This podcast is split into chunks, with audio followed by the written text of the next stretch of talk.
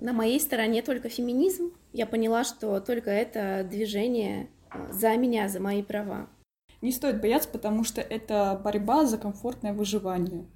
Невидимые женщины.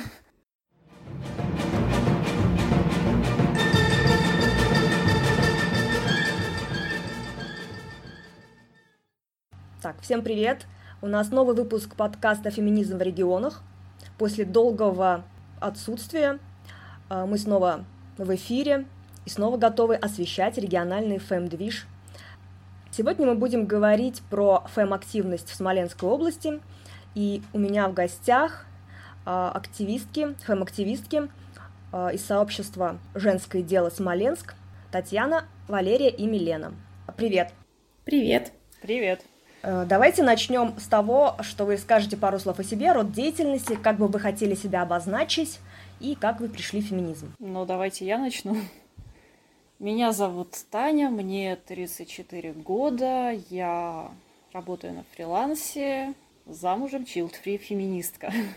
Путь мой к феминизму был э, несколько извилистый. В институте я интересовалась психологией и философией, а потом как-то само собой начала замечать э, вот эту по умолчанию встроенную мизогинию даже в лучших из э, философов.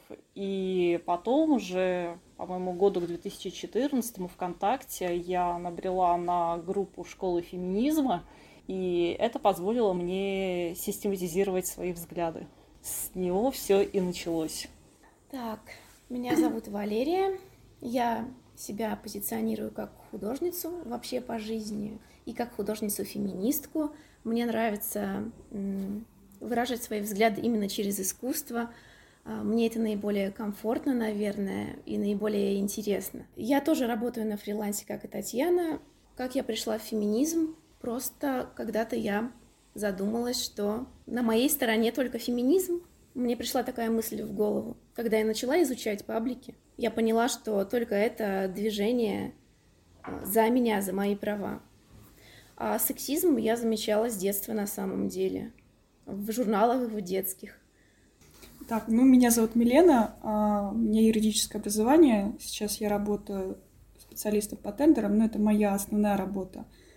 А еще дополнительно я занимаюсь э, профсоюзным движением студенческим и стараюсь поднять э, гражданскую активность у нас в городе. А, но в основном в студенческой среде.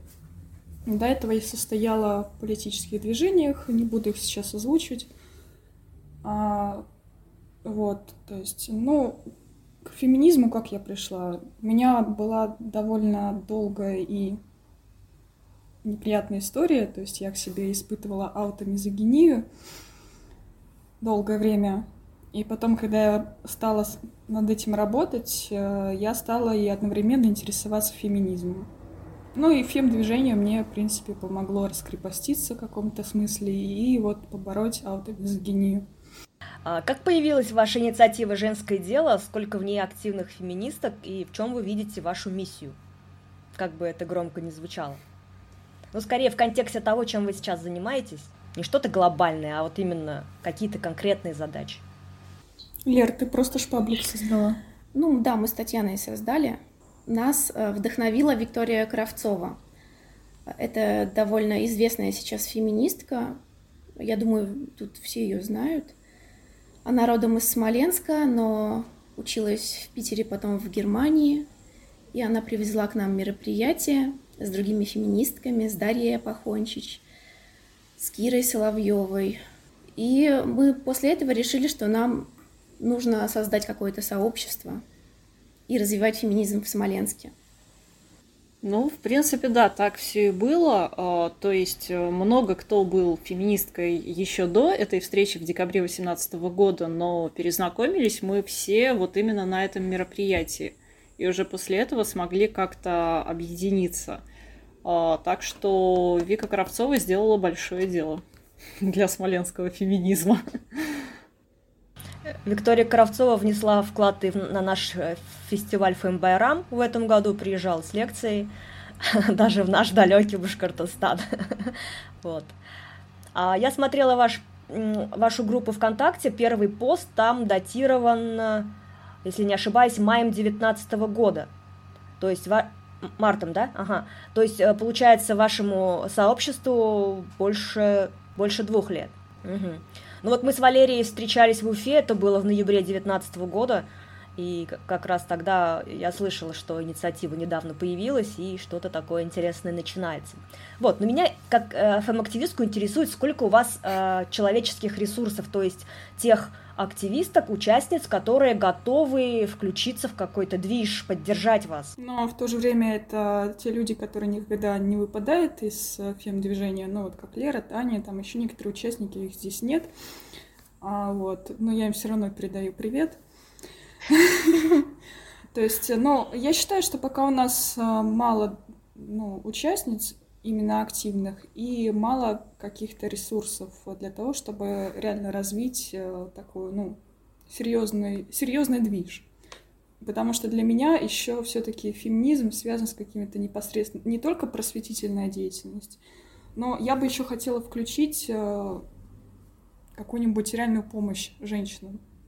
Вот.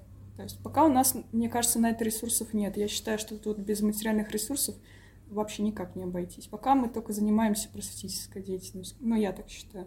Да, я, например, своей такой маленькой целью вижу просто большее объединение, налаживание каких-то связей дружеских и, может быть, не только дружеских, а каких-то рабочих. Просто чтобы мы друг друга знали и привлекали новых людей. Ну, это важно. Да, это, наверное, наиболее важно сейчас и реально. Ну вот, например, когда у нас задержали Наталью Мицук, где распространилась эта новость? А, как раз среди феминисток, ну еще я там распространяла среди студентов. Да. То есть э, как раз это и служит для того, чтобы поддерживать друг друга в таких ситуациях. Ну, я, я слежу за вашей деятельностью в том числе, и мне кажется, что у вас очень активная за этот небольшой срок, больше двух лет, очень активная уличная деятельность. Можно ли сказать, что это основной как бы вектор ваших, э, ваших активностей? Или не только этим ограничивается?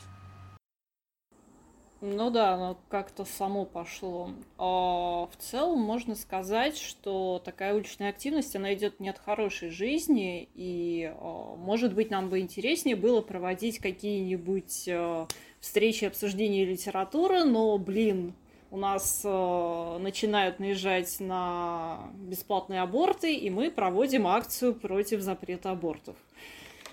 Такова жизнь.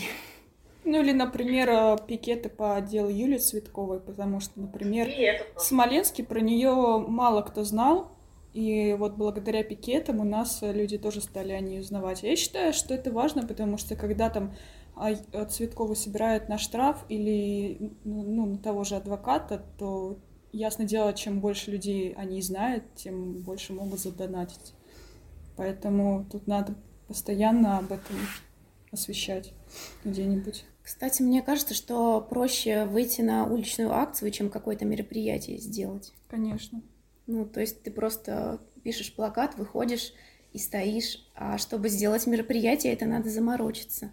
Да. Ну и тем более корона, тут как-то не хочется людей собирать э, меня, конечно, такая позиция очень удивляет, потому что, на мой взгляд, э, с моей веточки кажется, что уличная активность, она намного сложнее, а с учетом реалий последних лет еще и опаснее.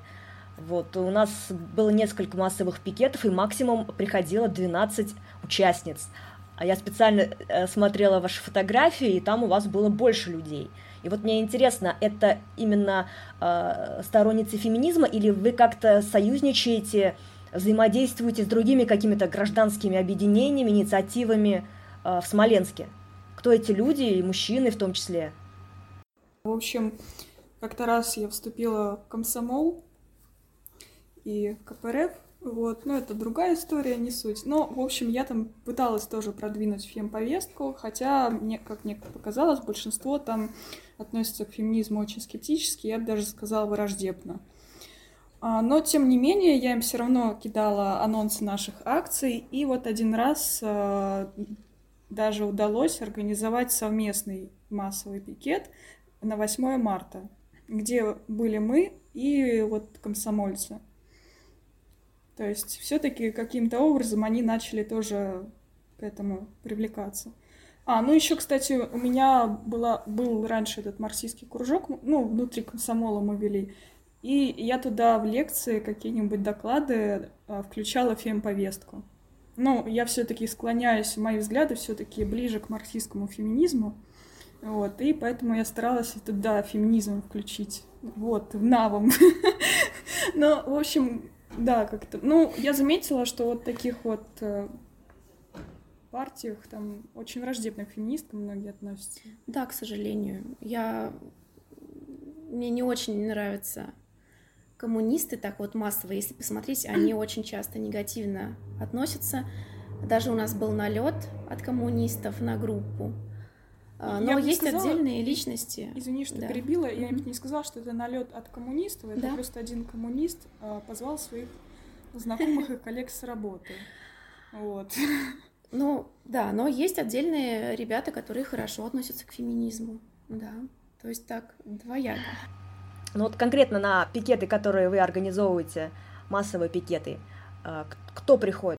По-разному девушки, в основном это вот ну, просто которые себя относят к женскому движению в Смоленске. Все, то есть они работают там на различных работах, то есть могут даже не состоять никаких политических объединениях нигде. Ну, короче говоря, это феминистки, еще приходят наши мужья, и некоторые вот эти коммунисты, да, ребята. Да. В том числе и девушки, да? Да. Угу. Не, вот где девушки, там, кстати, я заметила, что, ну, как бы более адекватно относятся к феминизму. Есть там, конечно, девушки, которые считают, что феминизм не нужен, главное борьба с каким-то абстрактным а, буржуазным строем и так далее. Хотя я считаю, что у нас сейчас в России не совсем капиталистически, а больше ограничивается сверху. Но не суть. Ну, в общем, я считаю, что нельзя забивать на женский вопрос, иначе, ну, если политик забивает на такие вопросы, как права ЛГБТ, женщин, там, экология, то ну, никакого толка от этой политики не будет. В общем, да. Ну, то есть можно сказать, что на пикеты люди ходят не потому, что они такие вовлеченные в политику и у нас с ними какие-то прям железные договоренности, как э, между политическими организациями, а просто по личной склонности, потому что им э, эта тема близка и чем-то зацепила. То есть кто-то приходил на пикет против домашнего насилия, там довольно много народу было. Кто-то приходил на пикет против запрета абортов, тоже такая тема очень горячая, триггерная. И, в общем, так это обычно и бывает. Ну, то есть есть люди, которые приходят и уходят, есть люди, которые остаются и регулярно ходят на наши акции, и спасибо им за это большое. Ну, то есть это всегда такое личное решение. И еще, мне кажется, это наиболее простой способ как-то друг другу сказать, что вот мы тут, все вместе и согласны друг с другом, мы есть. Потому что, ну, это на самом деле очень важно.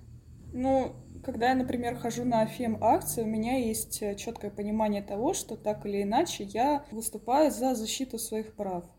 И, ну, я не говорю, что это ну, эффективный способ защиты, но я хотя бы освещаю эти проблемы, которые меня конкретно задевают. И задевают э, ту группу лиц, в которую хожу, то есть непосредственно женщин. Поэтому я считаю, да, для меня это важно. Может, кому-то это может показаться ерундой, но аборты меня напрямую могут коснуться. Там, ситуация с Юлей Цветковой меня тоже может напрямую коснуться.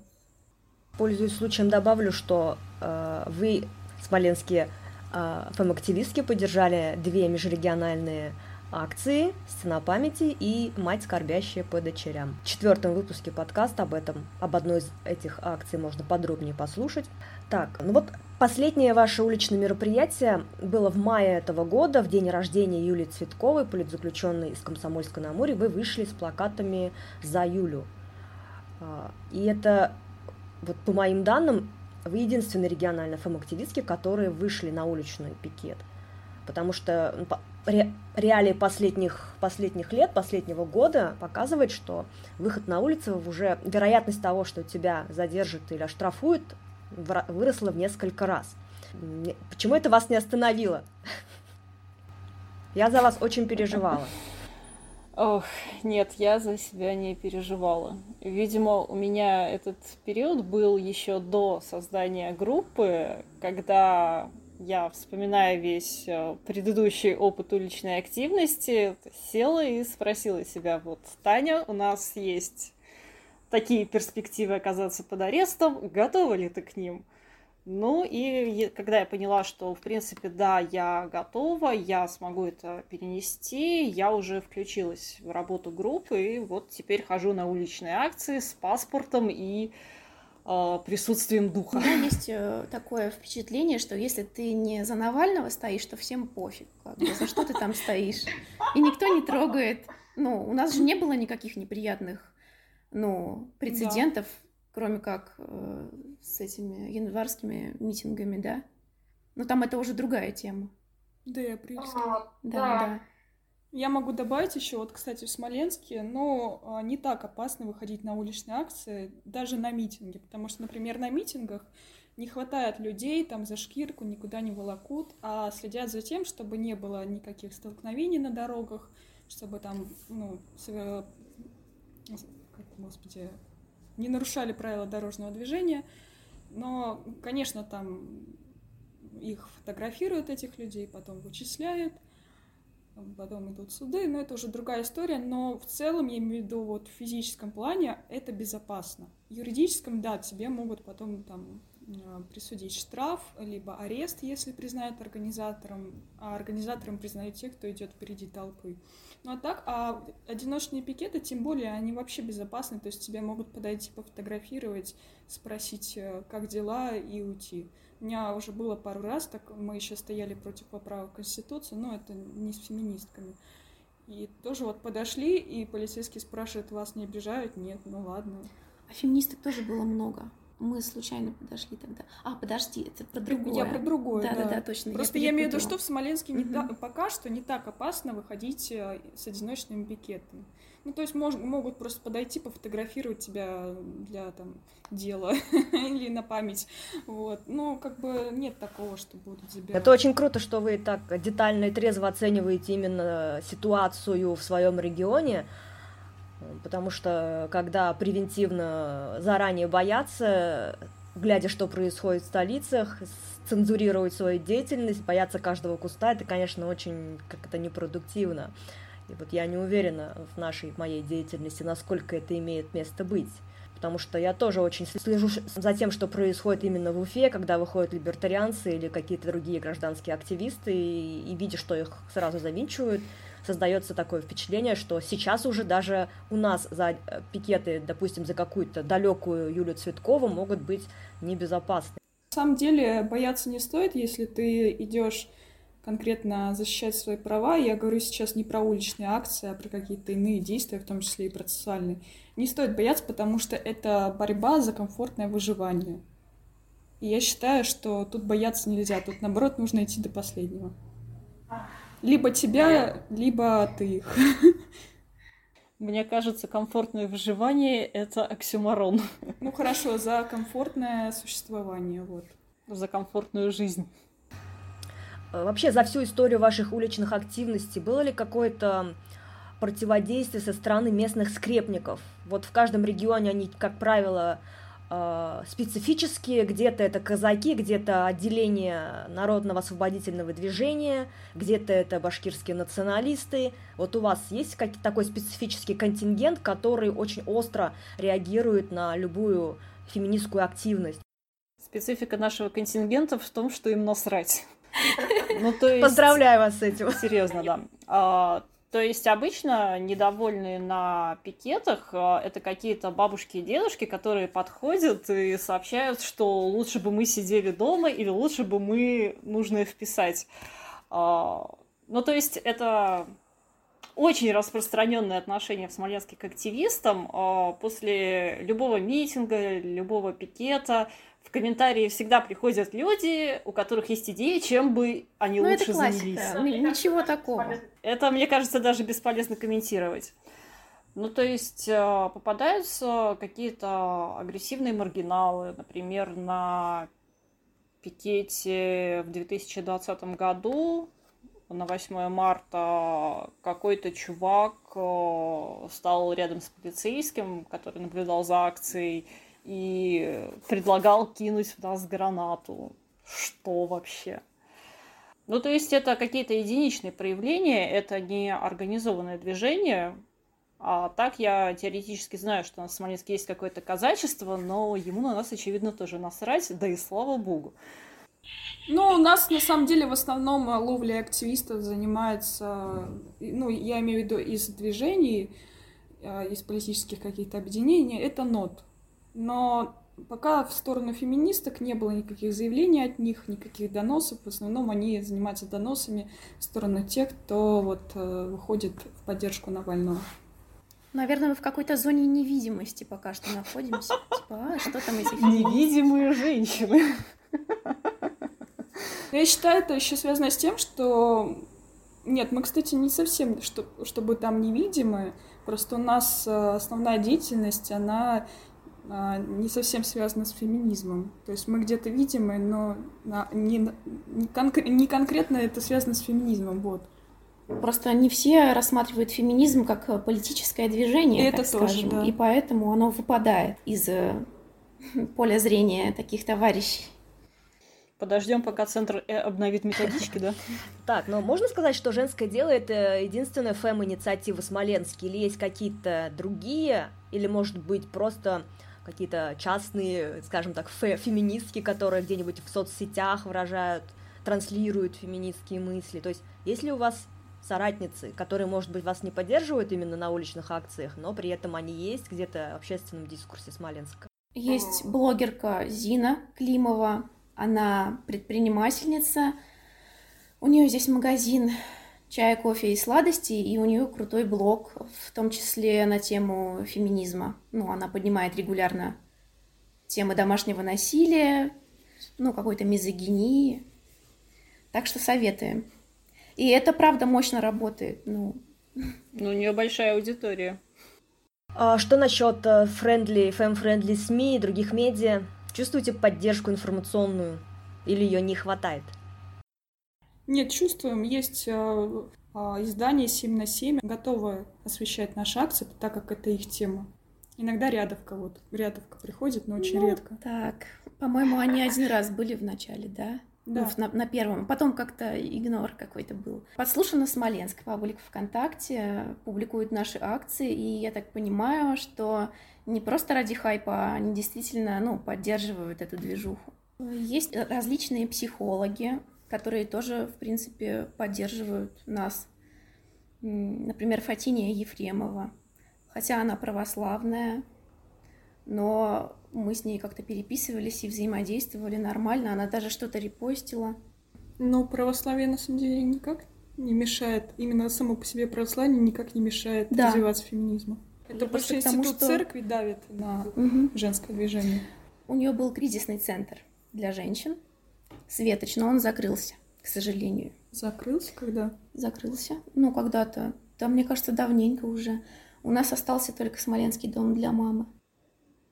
А вы же знаете, есть такой генератор э, объявлений, которые создали активистки, по-моему, московские, называется «Каждое третье», у них есть сайт, и там они собрали базу кризисных центров по регионам, можно вбить свой город, и прям появляется объявление с отрывными листочками именно по тем э, кризисным центрам, которые есть в твоем городе. И вот э, перед подкастом я била Смоленск, и у вас по вашему городу информации нет. И я удивилась, что неужели в Смоленске нет ни одного, хотя бы даже госкризисного центра. Это так? Я им а... написала как раз, потому что у них там неактуальная информация выпадала. И они, видимо, просто убрали, ну, нет информации теперь. У нас только православный кризисный центр, Смоленский дом для мамы. Ну, э, да, они помогают женщинам, но все равно как бы есть вопросы. Например, их адрес известен, в интернете выложен, и они публикуют фотографии женщин и детей открыто. Мне кажется, это может представлять опасность для них. Кстати, да. Ну и еще, на самом деле, один кризисный центр на город. Сколько у нас жителей сейчас? Ну, где-то 350. 350 тысяч жителей и всего один кризисный центр. Я считаю, что это очень мало. Как минимум нужно на каждый там, квартал Ну, или хотя бы на несколько кварталов один кризисный центр. Но если не будет просветительской работы по этому направлению, то люди туда не пойдут просто. Ну, они не будут понимать, зачем это надо, как это работает. Нужно менять просто бюджет, то есть, потому что у нас же нет никакого, ну, не предусмотрено то, что у нас бюджет, бюджет выделяется там на кризисный центр. И как раз для того, чтобы этот бюджет изменился, финансирование появилось, э, нужно бороться за то, чтобы приняли закон о профилактике домашнего насилия. Э, в связи с большой волной поднятия вопроса домашнего насилия, есть ли в вашем регионе какие-то общественные деятели, политики, политикесы, которые открыто бы поддерживали этот законопроект, высказывались бы об этом с высоких трибун или соцсетей или по другим вопросам женским? Я не помню, если честно. Я тоже как-то не припомню ни, ничего такого. Да, таких политиков у нас для вас нет. Ну, то есть э, у нас есть какие-то гражданские активисты, э, по-моему, ребята, которые состоят в фонде городских инициатив, э, выражали нам поддержку в соцсетях, а политики, которые именно встроены в систему, они эту тему, видимо, обходят стороной, потому что понимают, насколько она опасная, насколько она заряженная. Они не хотят рисковать своим положением. Я в прошлом году видела такую инициативу у, по-моему, томских и новосибирских э, феминисток, которые выходили с этим вопросом ко всем тем кандидаткам в местные там муниципальные депутатки, в горсоветы, какие-то другие такие местные учреждения, или кто-то в Госдуму баллотирует с вопросом, что они думают по ряду именно проблем э, женской повестки. И вот, мне кажется, это очень крутая такая идея, я себя взяла на заметку, чтобы э, куда-то во власть шли люди, которые, по крайней мере, знают, что вот есть э, там сообщество женщин, которые которые продвигают вот эту повестку, и чтобы они стали какой-то, каким-то представителями нас. Тем более с учетом того, что э, приближаются сентябрьские выборы, и теперь вот местные ячейки разных партий, особенно Яблоко, начали в регионах очень активничать. А Яблоко, как правило, себя позиционирует как fem-friendly. Вот что с Яблоко в вашем регионе? Слышно о них что-то? Есть какие-то кандидатки от них? А, в общем, у нас по одномандатным округам а, выдвигается Ревенко, мужчина, и выдвигается женщина, не помню ее совсем фамилию, потому что я с ней еще не знакома, собираюсь познакомиться. Вот, по спискам там идут молодые ребята. Но у нас, я считаю, что яблоко как вам сказать, неактивно. То есть недостаточно активно. Могли бы быть активнее, но, во-первых, у них нет э, даже депутатов ни в областной думе, ни в городском нашем совете. Во-вторых, мало материальных ресурсов. И в-третьих, э, как я считаю, все-таки еще недостаточно желания со стороны вот самих членов партии. Вот. Потому что настоящий политик, э, который идет представлять интерес определенной группы лиц, во власти, он должен общаться с этим населением, с этой группой лиц отдельной, а, всячески узнавать, что их интересует, а не просто агитировать за себя. То есть этим ты никак не мотивируешь людей за тебя голосовать. Вот. Ну, в общем, я еще познакомилась с этой кандидаткой, которая у нас по второму округу. Мне интересно все-таки, ну, она девушка, и в новостях читала, что она довольно активно. То есть у нее активная позиция, но пока, к сожалению, ничего не могу сказать, я не знаю. Про остальные партии, ну, от Единой России, по-моему, у нас женщина выдвигается. Я не знаю, если честно. Но у Единой России политика, конечно, такая антифеминистская. Голосовать за нее мы, конечно, не будем. Ну, слушайте, Анна Федорова, которая телеграм-канал Росфемнадзор ведет, она говорит, что, между прочим, у Единой России больше всех женщин. Это потому, что у них больше всех народу. Это эффект размера. В процентном соотношении тоже больше. Плавно подходим к движению за права женщин. есть такое движение, всероссийское движение за права женщин. И что самое интересное, в каждом регионе России есть президентка, который возглавляет региональное отделение этого движения. А, к сожалению, всех этих женщин а, мало слышно, мало видно на фоне даже возросшего интереса общественности к теме домашнего насилия. Я не слышала никаких высказываний публичных, но тем не менее в некоторых регионах эти э, представительницы движения, они, вернее, проявляют интерес к местной фэм-активности. И вот э, Смоленск – это тот город, где президентка регионального движения Наталья Митюк, докторка наук, историкесса, с вами взаимодействует. Как произошло ваше знакомство и именно в чем заключается ваше сотрудничество, если оно есть? Она к нам пришла на акцию один раз, на пикет э, поддержку сестер Хачатурян.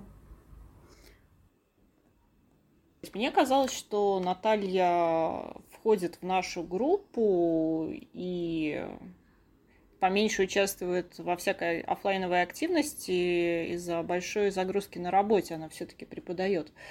А, узнала о движении за права женщин я сильно потом, и я даже не знаю, кто в него входит в Смоленске. То есть нигде в городе я их не вижу, и, если честно, на федеральном уровне они, по-моему, тоже никак э, не присутствуют в новостях. А, единственное, что я специально погуглила про Людмилу Айвар, я посмотрела сайт движения, а, Людмила Айвар вроде бы э, оказывает юридическую помощь, и она давала какое-то интервью или, по-моему, участвовала в дебатах с участником движения 40 40 э, по поводу закона о профилактике домашнего насилия. То есть его она поддерживает. Это все, что мне удалось узнать. А, еще я хотела добавить, Наталья Мицук же выпустила книгу не так давно с авторстве. Да, это к тому вопросу, кто у нас э, есть из феминисток или из каких-то других э, групп феминисток. Вот это такая персона, я считаю, очень важная. А, ну, вообще для российской науки, для гендерных исследований. Ты вообще на человека такой с гражданской позицией. Да. Считаю, такие люди всегда нужны. А, и еще хотела я упомянуть э, одну смоленскую активистку. Но она, она не, не то, что активистка, она больше правозащитница, потому что у нее юридическое образование, да. А, вот. Оксана Литвиненко. Она на добровольной основе практически занимается тем, что представляет интересы в суде задержанных. И я просто, я восхищаюсь этим человеком, потому что я наблюдала, как она это делает. Она, значит, заходит э, в суд, ну, в здание суда, вот, конкретному человеку. Там видит еще задержанных, начинает им всем разъяснять их права. А потом я смотрю, она с этим же задержанным, который вот только что познакомилась, идет уже с ним на заседание представлять его интерес. То есть, ну, человек, конечно, вообще просто очень активный в этом плане и э, отзывчивый, я считаю. Она большая молодец. Но она вот в том числе представляла интересы МИЦУ. Стоит добавить, что познакомились мы с Оксаной Литвиненко в тот момент, когда она выступила с огненной речью на митинге в поддержку Навального, и потом мы узнали, что она сидела неделю в СИЗО, потому что ее признали, по-моему, организатором митинга или что-то такое. Ей вначале э, назначили 8 суток, потом э, сократили до 5. Да, вот такая классная история. А насколько я знаю, Наталью Мисук тоже преследовали после январских протестов? Таскали в полицию по судам? Но это было сильно после. Это, по-моему, началось в апреле. Ее забрали на составление протокола прямо с занятий. А, и потом у нее шли суды в течение апреля и мая, и, по-моему, уже где-то к середине мая только закончился суд, и ей присудили штраф.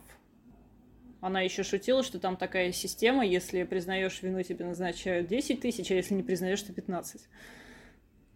Ну да, у нее посты есть на эту тему в интернете. Но вообще до задержания мы уже знали, что ее задержат, потому что были слухи, что вот к ней придут на занятия, то есть до, ну, до нее доходили эти слухи. И до этого ей звонили еще, там спрашивали, а хотели, чтобы она в полицию приехала. Я говорю, ну как-то зачем? Если захотят, то они повестку пришлют. Но вот они решили демонстративно к ней приехать прямо в ВУЗ и задержать при студентах. А студенты, наоборот, они все засняли на камеру, как ее выводят. Не стали пугаться. Вот как выглядит поддержка молодых ученых в России. Мы ходили к ней на суды, кто мог, у кого было свободное время. Видели там некоторых ее студентов, они тоже молодцы, ходили поддерживать преподавателя. Ну вот я видела Наталью Митюк, она выступала в эфире программы «Неудобные» на радио «Эхо Москвы», и вот э, это, наверное, редко случается, когда представительница из региона выступает на этом радио. Я очень удивилась.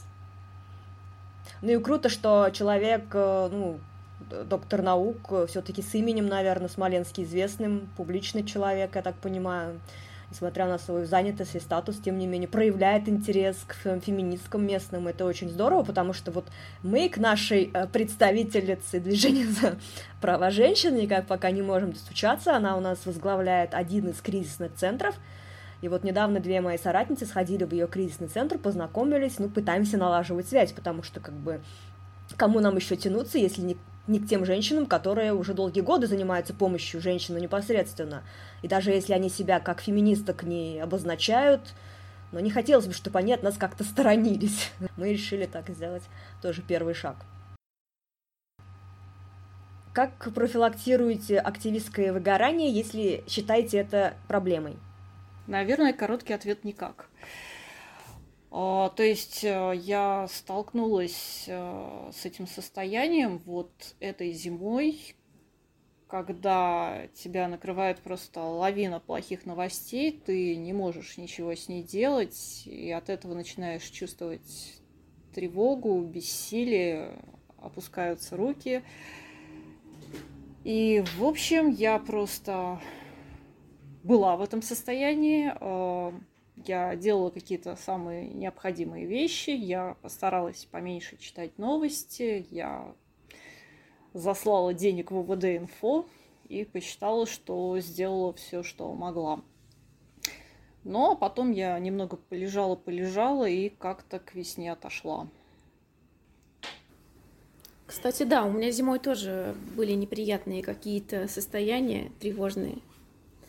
Но это больше, наверное, не с феминизмом было связано, а вообще совсем с бешеным принтером, который там включился в декабре. Что? Там какая-то череда стрёмных законов э, предлагалась э, для тебя перед это, Новым годом. Для тебя это настолько травмирующе, что ты даже забыла. Ну, у меня, кстати, такое тоже бывает. Если говорить конкретно о... А, об иностранных агентах, наверное, да? Поправки в закон о клевете. Если говорить конкретно о нашем местном феминизме, то я просто не стараюсь делать все сама, да. У меня нет такой идеи, что вот надо самой все сделать, порвать надо. там себе задницу. Как-то предлагаю другим людям. Если у меня какая-то идея есть, но я понимаю, что у меня нет сил, например, на ее воплощение, я пишу там в чате, вот можем вот, вот это сделать, если у вас есть желание, давайте там. А, так проще. Еще надо сказать, что когда у меня много работы, то я почти ничего не делаю. Но часто у меня ее не так много, и тогда я могу себе это позволить. Мне это не так тяжело. А вот если человек работает э, в офисе, 8-9 часов, 5 дней в неделю, и при этом занимается активизмом, это просто героизм для меня. Мне было бы очень тяжело, я не понимаю, как это возможно без выгорания. Ну, я считаю это большой проблемой, выгорание, особенно эмоциональное вот это вот. Но за несколько лет я научилась с ним справляться, заранее, скажем так, планирую свои ресурсы, в том числе и психологические, вот. Ну и в основном моя деятельность сейчас связана как раз с тем, что я отстаиваю больше э, те интересы, которые меня непосредственно затрагивают. Или затрагивают ту группу лиц, куда я хожу, либо моих близких, э, там, ну, тот же, например, там, поднятие вопроса о том, какая у нас сейчас медицина. Ну, это другой вопрос уже, я не буду сейчас поднимать эту тему. Вот. А так, э, вот, например, если я вижу, что с какой-то определенной группой лиц, ну, не получается конструктивно работать, э, то есть, э, то я с ними прекращаю работать. И поэтому я вышла из нескольких политических объединений, ну, сразу же в один год практически. Вот. И всегда стараюсь осознать, действительно ли я смогу помочь человеку какому-нибудь конкретному или нет. Если нет, то я даже не занимаюсь этой проблемой и стараюсь абстрагироваться. Если я понимаю, что я чем-то хотя бы смогу помочь, ну там элементарно написать э, какое-нибудь обращение, то пожалуйста. Поэтому сейчас я очень мало сталкиваюсь с эмоциональным выгоранием, потому что заранее ну, оцениваю свои возможности невозможно прыгнуть выше крыши. Ну и, конечно, нужно соблюдать режим дня, отдыхать, следить за своим психологическим и физическим здоровьем. Вот еще один вопрос возник.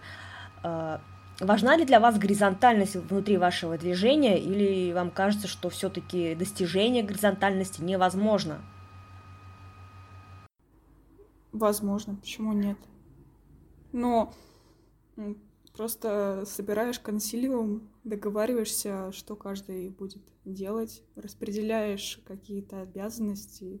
Ну, если, например, готовишься к какому-то общему мероприятию. И считаешь, что тут э, не нужны никакие руководящие должности. Но можно назначить, там, я не знаю, человека, который будет отвечать за общую организацию, то есть следить, э, как ну, как все продвигается. Ну, как лидер. Но это все должно быть по общей договоренности.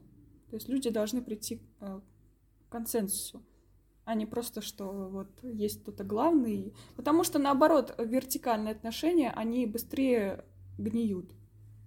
И я уже это убедилась на личном опыте. И это просто тяжелее как-то эмоционально. И тяжелее. Вот это. Ну, я бы не сказала, что прям тяжело, но это я сейчас чисто угу. свое мнение высказываю. Но на самом деле э, такие вертикальные отношения, они больше разлагаются, чем горизонтальные. Да, для меня важна горизонтальность. Даже, даже если отношения в какой-то организации построены на принципе прямой демократии, они тоже разрушаются, потому что всегда группа будет определенная какая-то уязвимая, то есть ну, меньшинство. И поэтому я считаю, что тут должен быть, должна быть именно общая договоренность, а не просто там, ну вот, голосование какое-то. Мы в работе группы стремимся к горизонтальности, но нужно понимать, что на практике всегда есть какой-то человек, который выполняет э, организационную работу, то есть э, он является условным руководителем э, волей и неволей вот, в силу сложившихся обстоятельств.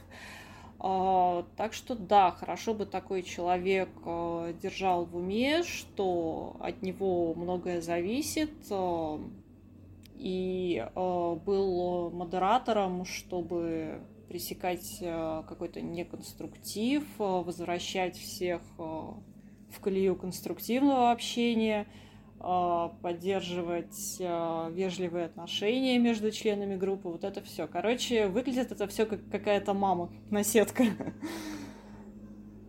Нет, нет, ты ошибаешься. Почему? Как раз организатор или вот куратор это а, не значит, что главный. Это значит, что у человека просто есть определенная Я не сказала главный, я сказала ответственный. А, ну просто в моем понимании, как мама-наседка, это что-то, ну, как главный. Но это тот человек, который просто выполняет определенную часть работы. На этой оптимистической ноте о горизонтальности фэм-движения в Смоленской области мы завершаем наш подкаст. Спасибо вам за интересную беседу. Спасибо. Спасибо тебе за классный подкаст.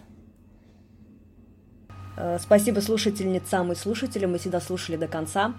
Ставьте лайки, распространяйте подкаст, давайте вместе делать фэм-активизм в регионах видимым. А также подписывайтесь на группу ВК фэм-активизм в регионах, админки которой стараются максимально показать разные феминистские активности в разных регионах России. По-моему, это единственная группа ВКонтакте, которая этим занимается. Вот, подписывайтесь, рассказывайте своим соратницам и подругам. На этом все. Спасибо за внимание. До новых встреч.